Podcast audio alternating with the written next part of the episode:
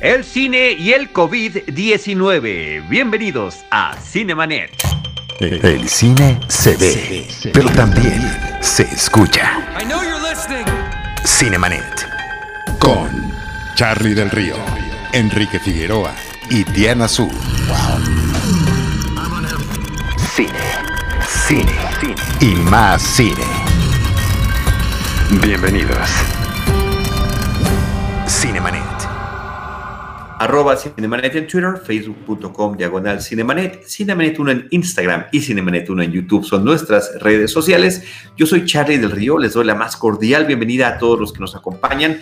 Doy las gracias a eh, todo nuestro equipo de Cinemanet y hoy muy en particular a nuestro amigo Jaime Rosales que está haciendo posible esta grabación que es como son los tiempos contemporáneos que estamos viviendo en este 2020, nuestra primera grabación remota. ¿Cómo estás, Enrique Figueroa Naya? Mi estimado Charlie, pues bien, eh, contento de estar otra vez en contacto con nuestros escuchas de Cinemanet. Un abrazo, como ya decías, grande a Jaime, quien está haciendo esto, esto posible. Y pues también una aclaración para la gente que nos está escuchando. Naturalmente, el audio, la calidad del audio que nos están escuchando, pues es menor a la calidad a la que están acostumbrados. Pero bueno, ustedes han estado viendo que diversos medios, eh, ayer estaba viendo, por ejemplo, Foro TV, entrevistas, esas mesas redondas de entrevistas, pues ya se han trasladado a este tipo de medios. Entonces, pues bueno, también queda como un testimonio de lo que estamos viviendo en los tiempos actuales. Efectivamente, y nuestra intención de parte de todo el equipo Cinemanet, de Rosalina Piñera, de Diana Su, eh, de Enrique, del propio Uriel Valdés, a quien también le mandamos un saludo muy cariñoso, él ya está ahorita también eh, descansando en casa, es que vamos a continuar nuestras recomendaciones. Hoy queremos hacer un pequeño balance de cómo esta pandemia global del COVID-19 ha afectado en especial a las actividades cinematográficas, a nosotros también, como eh, pues profesionales de la cobertura fílmica, estamos pues ya con este tipo de eh, grabaciones remotas, pero queremos seguir en contacto con ustedes. Vamos a hacer este balance de lo que ha sucedido y a partir, Enrique, del próximo episodio, cada uno de los miembros del equipo de Cinemanet va a estar dando recomendaciones muy precisas de lo que se puede ver de cine y de series en casa a través de diferentes plataformas. Es correcto, será un nuevo formato, un mini podcast, eh, dos semanales, en donde nada más estarán escuchando la voz de cada uno de nosotros, pero con estas recomendaciones eh, también para distraerlos en esta vorágine de noticias que apenas arranca, por ejemplo, en México, ya tenemos obviamente también la saturación de lo que viene de otros países, pero la idea es distraernos un poquito en la medida de lo posible de eh, pues toda esta vorágine que también estresa a algunas otras personas y en general pues también no es tan recomendable. Entonces bueno, la idea es acompañarlos en estos tiempos. Acompañarlos y acompañarnos, querido Enrique, para que todos juntos podamos estar en esto. Y hay, eh, diferentes formas en las que la pandemia, los cuidados sobre ella y demás ha afectado el mundo del cine. Yo veo algo así como cuatro vertientes que podemos platicar. Una es la de las filmaciones que se han tenido que suspender o posponer, la de los estrenos de películas que igualmente ya tenían unas fechas preestablecidas. Sabemos que hay películas inclusive que se decide y se define una fecha con años de anticipación, años de anticipación para decir que salgan esta, en tal o cual fecha y que han tenido que ser pospuestas también. Los festivales que se han eh, cancelado o pospuesto y las celebridades del mundo del cine que se han visto afectadas por el COVID-19. Yo añadiría una extra, mi estimado Charlie, eh, quizá también haciendo un poco el matiz, que es eh, todo lo que está sucediendo eh, alrededor también de los cineastas del cine independiente, porque obviamente nos enfocamos en, las grandes noticias de las grandes productoras, que al final de alguna manera, si bien vivirán pérdidas, las irán viviendo de una manera más matizada que quienes se dedican a esto de manera más independiente, hay poca información de filmaciones nacionales que se han detenido, pero seguramente ha sucedido así. Entonces, pues bueno, añadiría ese matiz también porque finalmente el que menos me interesa es el de las celebridades, pero bueno, ese soy yo. Eh, creo que esto afecta a muchísimos sectores, inclusive pensando también en la gente que opera en los cines, eh, pues la gente que vende las palomitas, los de la taquilla, en fin, es, es, algo que, que afecta a muchísima gente y bueno, añadiría también ese matiz. Sí, y el otro, el otro que tendríamos que añadir también, tienes, toda la razón, es el de la forma en la que ahora nos estamos aproximando a la experiencia cinematográfica. Si quieres, con esa arrancamos, después pasamos a la que comentas del cine independiente y ahí vamos campechaneando literalmente las otras que nos han afectado. A mí me gustaría comentar que en términos de eh, la cuestión de espectadores que estamos viviendo ahorita, pues bueno, eh, ha habido una baja considerable de asistencias a las salas de cine. Varios complejos cinematográficos, cadenas, han hecho ya, han tomado diferentes medidas en torno a esto. Por ejemplo, Cinemex eh, ya está teniendo la venta de sus eh, funciones al 50% de la capacidad. Hasta este momento que estamos grabando, un viernes 20 de marzo del 2020, todavía no se ha cancelado que eh, la gente pueda ir al cine. Los propios cines han tomado este tipo de decisiones. La Cineteca Nacional, Enrique, por ejemplo, eh, también está tomando esta medida del 50% de la capacidad. Además, con la cuestión de que si bien se suspenden las actividades colectivas al aire libre, foros y demás que tienen allí, sí subraya las actividades que ellos generan en línea. Exactamente, si quieres escuchamos ahorita el audio, ya que lo mencionabas, de Julio César Durán, eh, jefe de prensa de Cineteca Nacional, y regresamos con eh, lo que estabas mencionando de Cinemex, y yo no he encontrado nada de Cinépolis, a ver si tú lo has hallado por ahí, pero bueno, regresamos después de este audio de Julio César Durán de Cineteca Nacional. Estás escuchando Cinemanet. ¿Qué tal amigos de Cinemanet? Soy Julio César Durán, jefe de prensa de Cineteca Nacional. De momento las instalaciones seguimos eh, con la disposición oficial de Secretaría de Cultura, que es eh, tener las, la capacidad de nuestras salas al 50%. Ya se cancelaron charlas, ya se cancelaron conferencias, se han cancelado eh, actividades en el foro al aire libre y la terraza, es decir, espacios que pudiesen concentrar una gran cantidad de gente sin un control muy específico y repito las salas eh, donde sí tenemos un control más, más real se van únicamente al 50% de su capacidad y esto de momento hasta, hasta nuevo aviso, hasta que recibamos una instrucción oficial de la Secretaría de Cultura. También tenemos actividades a distancia que los usuarios de cualquier lugar del país pueden eh, acceder. Llámese cursos en línea que están a 50% de descuento hasta el 20 de abril. Tenemos nuestro canal de YouTube donde pueden consultar un montón de entrevistas, de material de archivo incluso, de nuestro acervo. Y además el centro de documentación ofrece eh, también desde la página de internet que es www.cinetecanacional.net, una serie de expedientes con información de cine mexicano. Así que pues también estamos a distancia. Eh, pueden seguir consultando toda la información en nuestras redes sociales, Facebook y Twitter como Cineteca México, Instagram como Cineteca Nacional MX. Estás escuchando Cinemanet. Pues ahí está el comentario directo para ustedes, para el público de Cinemanet, desde eh, Cineteca Nacional, el jefe de prensa nos ha compartido información. Eh, evidentemente, cuando escuchen este audio, a lo mejor las cosas ya cambiaron, pero estaremos al pendiente y todo esto, por supuesto, que a través de redes sociales nos podemos estar manteniendo al tanto. El, otro aspecto, y es uno en el que nosotros, eh, como mencionábamos hace ratito, vamos a estar incidiendo, son las recomendaciones de lo que uno puede ver en casa. Esto nos está obligando a permanecer en casa, es la principal recomendación en la medida de lo posible, permanecer en un solo sitio, evitar la propagación de esta enfermedad.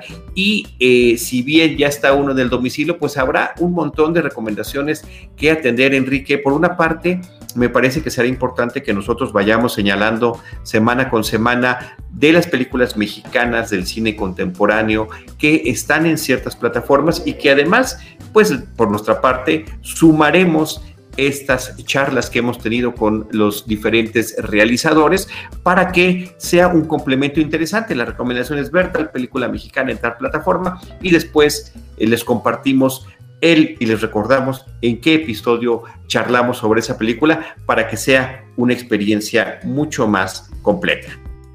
Mm, sí, Charlie, perdón, yo nada más quería regresar un poquito porque no terminamos de cerrar bien el, asunto de las recomendaciones de, de Cinemex.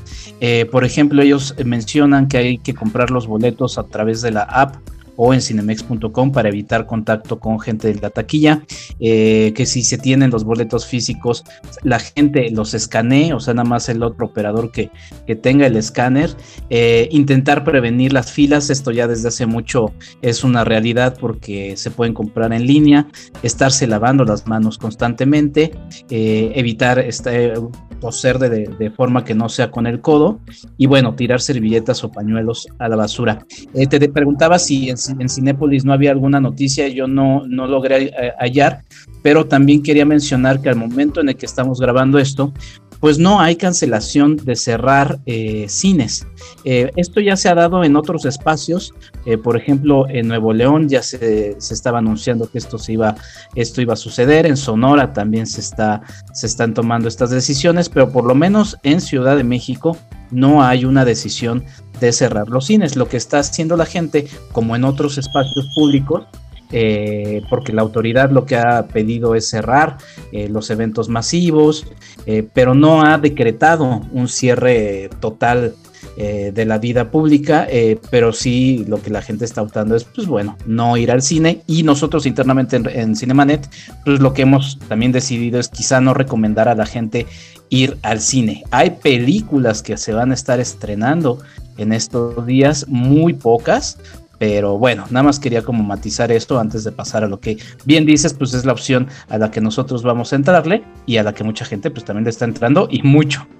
Sí, y que de alguna forma ya le estábamos nosotros haciendo, ¿no? Dentro de los episodios de cartelera siempre hacíamos alguna recomendación de lo que estaba en, eh, no sé, en Prime Video o lo que estaba en Netflix, y ahora pues vamos a estarlo haciendo con muchísimo mayor énfasis. Ciertamente, como decías, Cinépolis todavía no se ha eh, manifestado en torno a el tema de la cantidad de personas que pueden estar en las salas. Creo que también cada uno está tomando eh, y me refiero a cada uno de los espectadores, las decisiones, voy, no voy, y si voy a un cine donde haya poca gente, pero recordemos que Cinépolis tiene también su plataforma de streaming que se llama Cinépolis Click, donde eh, muchos de los estrenos y esto ya también está siendo una tendencia, que estaban planeados para estrenarse posteriormente, pues ya están inclusive adelantándose. Entonces, esa es una de las opciones que queda ahí eh, presente.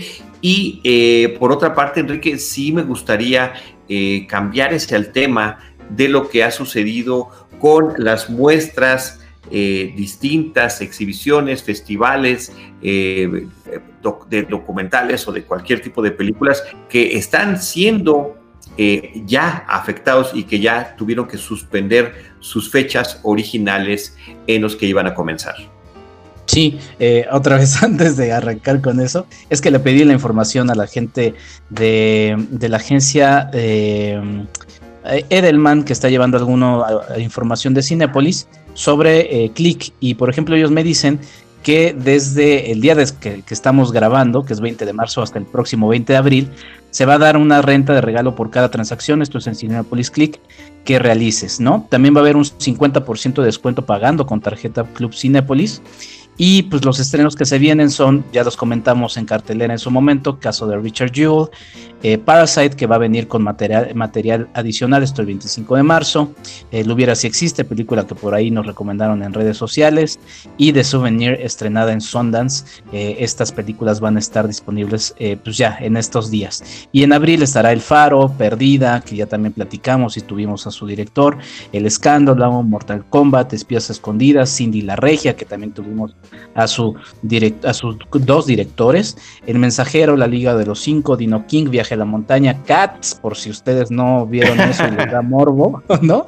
Y 1917 que viene en mayo, además de, perdón, es de la información completa para dárselas, este podcast pues es distinto porque nunca hemos sido como un noticiario, pero lo estamos haciendo por este motivo, eh, los canales de HBO, Fox Sports, Baby First, para quienes son papás, y pues también vienen películas del Tour de Cine Francés, Ofico esta es la información que me manda Lorena Casales de Edelman, que están llevando comunicación o parte de la comunicación de Cinepolis.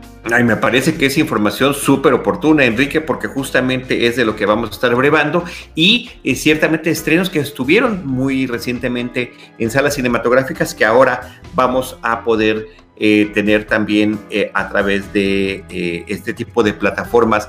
Y en torno a eso, Mira, ahorita dejamos aquí es un momentito lo de los festivales, si te parece bien, porque me parece que podemos conectar muy bien con lo que ha estado pasando con el tema de los estrenos de las películas que estaban contempladas. De las primeras cintas que se manifestó en torno a la pandemia y a cambios en su programación, pues está la película de James Bond, No Time to Die, Sin Tiempo para Morir, que eh, lo primero que se anunció fue que no se iba a poder estrenar en China como estaba contemplado, que se iba a posponer. Y unos cuantos días después, Enrique se avisó que sería hasta noviembre de 2020 que la película se estrenaría globalmente. Esa fue como la primera que tuvo este, este cambio en la fecha original, pero pues también están los casos de Peter Rabbit 2, de Un lugar en silencio 2, que inclusive ya estábamos nosotros convocados para la función de prensa de esa película y tuvo que cancelarse en el último momento. Eh, Krasinski,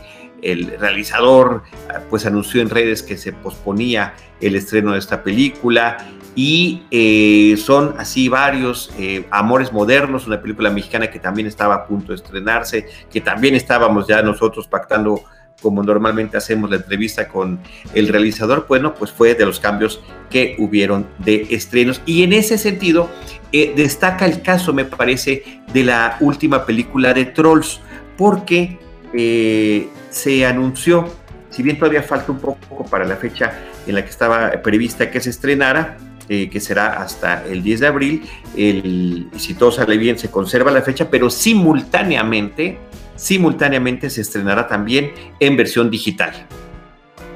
Exactamente, sí, que ha sido uno de los casos que, que empezó a, dar de qué hablar por, eh, pues por la, rareza de este, de, este tipo de estreno y también eh, han salido otras películas que han recortado. Eh, hay que pensar primero en esto de manera global, como decías Charlie, porque por ejemplo la cancelación de James Bond pues no solamente va pensado en el público de los Estados Unidos, que también han tenido un aumento de casos importante, sino también, por ejemplo, primer mercado en el que luego piensan y, mayoritariamente fuera de Estados Unidos, que es China, ¿no? Que apenas, eh, y bueno, esto quizá lo conecto porque quizá va un poquito desconectado con otras cosas, apenas anunciaron que están planteando ya el regreso de, las salas de cine con estrenos eh, viejos, por ejemplo, Avengers, las cuatro películas de los Avengers en un reestreno, y también Harry Potter, que también es interesante, la primera Harry Potter, porque en los últimos años ellos han visto en el mercado chino que ha tenido un auge. Entonces, inclusive sirve esta etapa como para ir volviendo a retroalimentar esos mercados con películas de ya muchos años, eh, pero que bueno, lo que van a hacer es, es, es ir viendo. Es decir, el mercado lo que está haciendo es adaptarse y si bien van a tener pérdidas, este, pues tratar de, reprogramarlas en, la medida de lo posible. Ahora yo tengo en el calendario de Universal Pictures México, que acaban de mandar, que Troll se va hasta el 25 de septiembre. Mm, Entonces, no, sé, ajá, no sé exactamente cómo vaya a funcionar esto y realmente muchos de los estrenos de Universal se están moviendo hasta el 15 de mayo. La primera sería High Note. Eh, después ya 12 de junio Candyman, 10 de julio de Forever Porsche, eh, Nobody para el 14 de agosto y bueno, ya de, ahí se arrancan, pero están pensando, y como también nosotros hemos escrito en nuestras redes sociales y de manera interna, Charlie, esto por lo menos lo están planteando para mayo, es decir, eh, pues sí, o sea, sí se viene una etapa de dos meses por lo menos de cambios en los estrenos en cine y estaba rápido entrando a cinepolis.com y son poquitos los estrenos que están pensados este, para estos, estos meses, ¿no? Sí, efectivamente, eso, todo esto se está moviendo y se seguirá moviendo. Eh, yo había mencionado la fecha de abril porque se supone que era el original, posiblemente así sea, ya ven que luego sucede por territorios que dicen, y normalmente el primero pues es justamente Estados Unidos, que es la sede de Hollywood, y que eh, se adelantan eh, o les sucede primero, ¿no? Aunque ya estamos en una etapa de muchos más estrenos globales. Exactamente, mi estimado Charlie. Bueno, nada más también para eh, comentar o sumar a, las cancelaciones que habías mencionado. pues sí, se pospuso, por ejemplo, la segunda semana de cine canadiense, que en estos días también tenía sus funciones de prensa. en el cine mexicano, la más reciente película de Arturo eh, Ripstein también. Eh, en fin, eh, todo se ha estado moviendo lamentablemente y hay que pensar, por ejemplo, y voy otra vez a los estrenos nacionales, que creo que es a quienes más va a impactar. Obviamente no vale las grandes producciones, pero pues estos tienen inclusive la, fortuna o la salida de ver por dónde más estrenarse, pero los nacionales pues es, se pierde mucho trabajo de promoción, se pierden muchas cosas. Sí, oye, nada más estoy checando justamente en la cuenta de Twitter de Anna Kendrick, que es la que da la voz al personaje principal de Trolls World Tour, que es esta secuela de Trolls, que efectivamente ellos están pensando en Estados Unidos, estreno 10 de abril y simultáneamente eh, la eh, posibilidad de rentarla digitalmente en casa el mismo día. Eh, eso también eh, pues cambia estos paradigmas que tenemos y esa forma de mercadotecnia de las películas. Me parece que abre las puertas que tanto ha empujado Netflix con las producciones originales que está teniendo eh, y que eh, simultáneamente puedan también llegar a salas de cine. Es correcto.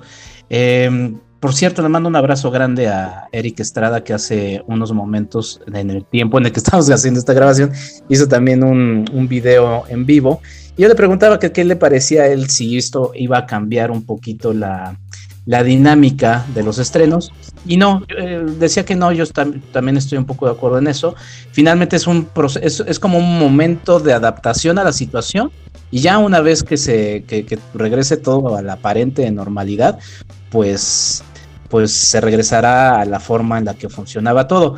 Habrá que ver de qué manera algunas de estas cosas se quedan y también el mercado yo creo que estará pendiente de ver de qué manera les este pues les funciona porque también estaba viendo que por ahí algunos estrenos los estaban vendiendo a 20 dólares y pues sí, o sea, tú estás pagando en, el cine la experiencia de ir a una pantalla grande, con el sonido, eh, con todas las bondades de ir a, una sala de cine. Pero si ya la pagas en línea, mm, pues es distinto, ¿no? No, claro que sí, pero hay que considerar esto. Allá el boleto de entrada al cine cuesta más de 10 dólares. Entonces, 20 dólares es menos de lo que te cuestan dos boletos y lo puede ver toda la familia. Yo creo que eh, sí va a haber cambios, eh, es una opinión, así como nos acabas de compartir, la que tuvo Eric y la propia tuya, yo creo que esto está sirviendo como un experimento para muchas cosas, un experimento involuntario, un experimento al que nos estamos viendo todos sometidos de acuerdo a las circunstancias. Igual nosotros podremos decir, oye, ahora que que experimentamos grabar de manera remota, a lo mejor podemos hacer más podcasts si no tenemos que vernos y solamente lo hacemos una vez cada determinado tiempo. No lo sé, son muchas cosas. O el famoso home office, Enrique, que ya lo está experimentando mucha gente y lo va a seguir continuando experimentando de manera más seguida durante todo este proceso que estamos viviendo, insisto, a nivel global y que después de regresar eh, posiblemente muchas empresas puedan decir, a lo mejor esto nos conviene ciertos días y podemos hacerlo más seguido. No lo sé, pero puede ser que a partir de esta experiencia que es no positiva en términos generales por lo que significa una pandemia de esta naturaleza, podamos aprender muchas lecciones en muchas otras cosas. Es, es, correcto, y ahora que lo mencionas, eh, a ver si lo podemos, o si lo comparto después de que se publique este episodio en las redes de Cinemanet.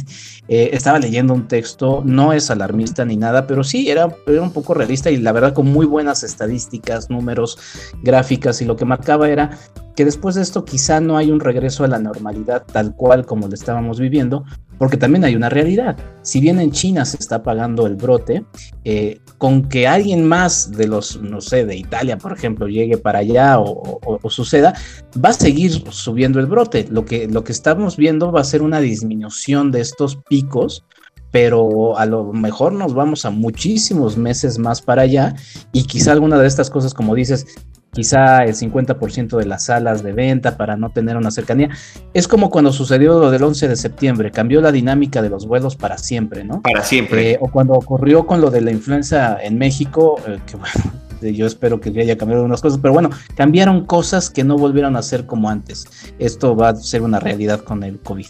Así es, y tú lo estás viviendo y como historiador, que es una de tantas eh, disciplinas que manejas, me parece que tú le pondrás mucho mayor atención, estimado Enrique. Yo brevemente quiero comentar un tema que me resulta cercano por mi afinidad hacia el universo de Disney, los parques de diversiones, lo que significa como experiencia fuera de las salas, pero que te conectan con la vena cinematográfica, bueno, pues también sufrieron el cierre eh, los parques temáticos que Disney tiene en diferentes lugares del mundo. Desde principios de año estuvo el, pues lo que fue de, manera muy natural el cierre de Disneylandia en Shanghái y de Disneyland en Hong Kong, pero eh, ya en principios de marzo, el 12 de marzo, Disneyland de Anaheim, de Walt Disney World en Orlando y Disney de París también cerraron sus puertas. Lo mismo ha pasado con otros parques temáticos en torno al cine, como son los parques de los estudios Universal, Enrique. Sí, y bueno, ya que mencionas a, Disney, eh, por ejemplo, la nota se ha replicado en varios medios, pero voy a mencionar a nuestros amigos de Cine Premier. Eh, mencionaron una nota en donde pues, hay un rumor de que es que hay que pensar, o sea, Disney estaba todavía y no se sabe si va a llegar Disney Plus, su plataforma de streaming en estos eh, meses a, los mercados que no han abierto como Latinoamérica, pero Disney tenía todo un plan grande de, de seguir conquistando al mundo pero a partir de, lo que ha sucedido, de los retrasos de sus producciones, de algunas filmaciones que no se van a poder eh, realizar también, eh, pues ahí se estaba diciendo que, en una de esas Apple como empresa podría adquirir a Disney. Es decir, hay, hay este, algunas cosas que se están moviendo que no hemos visto todavía, eh, pero bueno, esta nota está titulada así como Apple podría adquirir a Disney tras la crisis del coronavirus. La firma Brenda Med de, Cine Premier y pues bueno, son esos temas que hay que ir viendo, porque también, como dices, pensando en el dinero, cerrar eh, los parques temáticos, pues, son pérdidas millonarias. Millonarias por día, es impresionante, es absolutamente impresionante. Y eh, bueno, yo sé que lo dijiste hace ratito, que no te parecía tan relevante el tema de las celebridades que han eh, contraído la enfermedad, pero te voy a decir por qué sí lo es, Enrique, porque en el momento, eh, y además que fue una de las primeras, la pareja formada por Richard Wilson y por Tom Hanks anunciaron que eh, habían dado positivo de COVID-19, eso inmediatamente te alerta sobre la posibilidad de que ciertamente te puede pasar. De repente todo el mundo lo ve como muy lejano en todas partes del mundo y ciertamente cuando alguien que es eh, muy conocido y como lo son esta pareja célebre del cine eh, global, eh, pues te termina de alertar. Tom Hanks estaba en la preproducción de una película en torno a Elvis Presley en Australia y ahí fue donde les tocó eh, ser contagiados, donde pasaron su cuarentena, inclusive ya ambos ya salieron de ya a estas alturas, ¿no? Pero sí fue una de las primeras eh, parejas que mencionaron que ya habían contraído esta enfermedad. Me, llama mucho la atención que esta película eh, de que será filmada quién sabe cuándo, pero Baz Luhrmann es el que tiene el proyecto.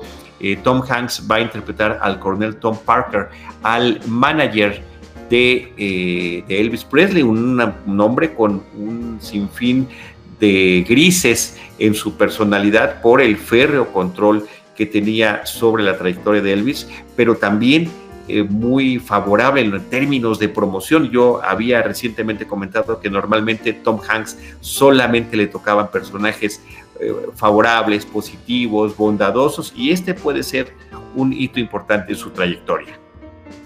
Sí, bueno, no, no voy a, negar lo que dices, es importante el asunto de, que también se cree conciencia a partir de, estas noticias de que pues sí, es un virus que ataca a, cualquiera, ¿no? También por ahí han salido eh, gobernantes de otros países y demás, pero yo me refería, por ejemplo, a un asunto que también saltó a redes en los últimos, en las últimas horas, que es este video que subió Gal Gadot eh, cantando con otros famosos o célebres, este, el tema de John Lennon, Imagine, ¿no?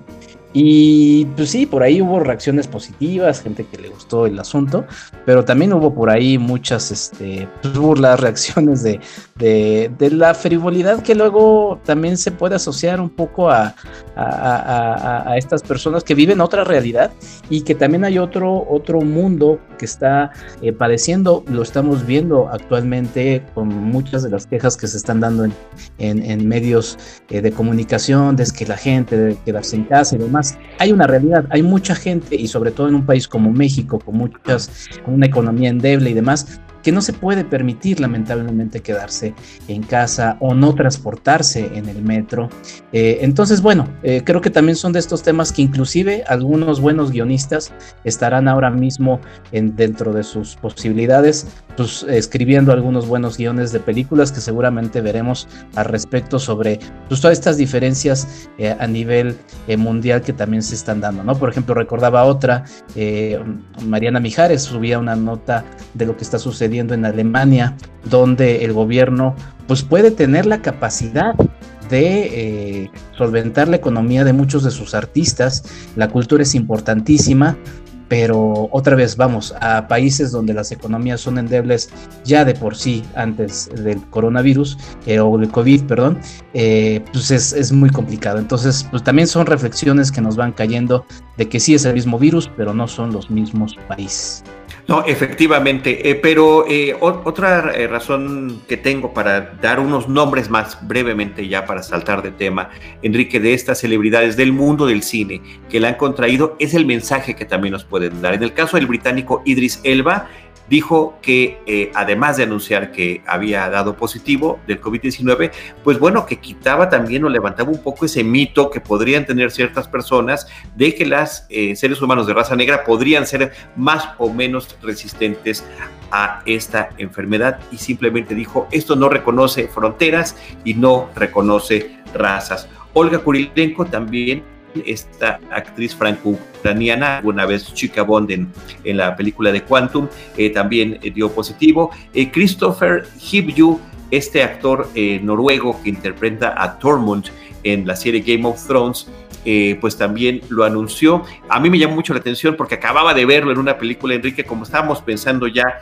en ir a ver el remake de Fuerza Mayor, de Force Mayor de esta película sueca que ahora se hizo un remake que se llama Cuesta Abajo con Julia Louis Dreyfus y Will Ferrell, pues acababa yo de ver la película y un par de días después este, se recibe esta noticia. Y bueno, de los más recientes al momento de grabar este episodio es el actor Daniel Day Kim, que también cayó con esta enfermedad.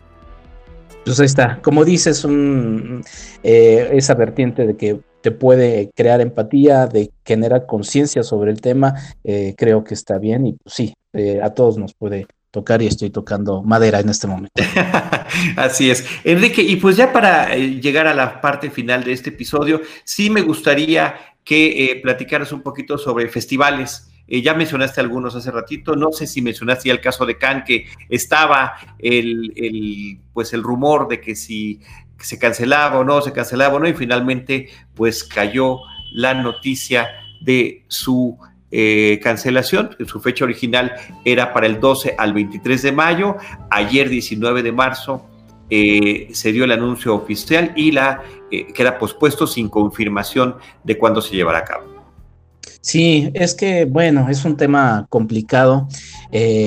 también por ahí se, se, se, está mencionando por qué no cerrar de pronto ya todas las actividades de todo lo que se está haciendo, inclusive los propios cines como como ya lo mencionábamos, eh, si, ya, si bien algunas salas independientes como Le Cinema Fal también anunció que, que va a cerrar, eh, que es un centro educativo también, eh, pero por ejemplo cadenas como Cinépolis y Cinemex no han tomado esa decisión.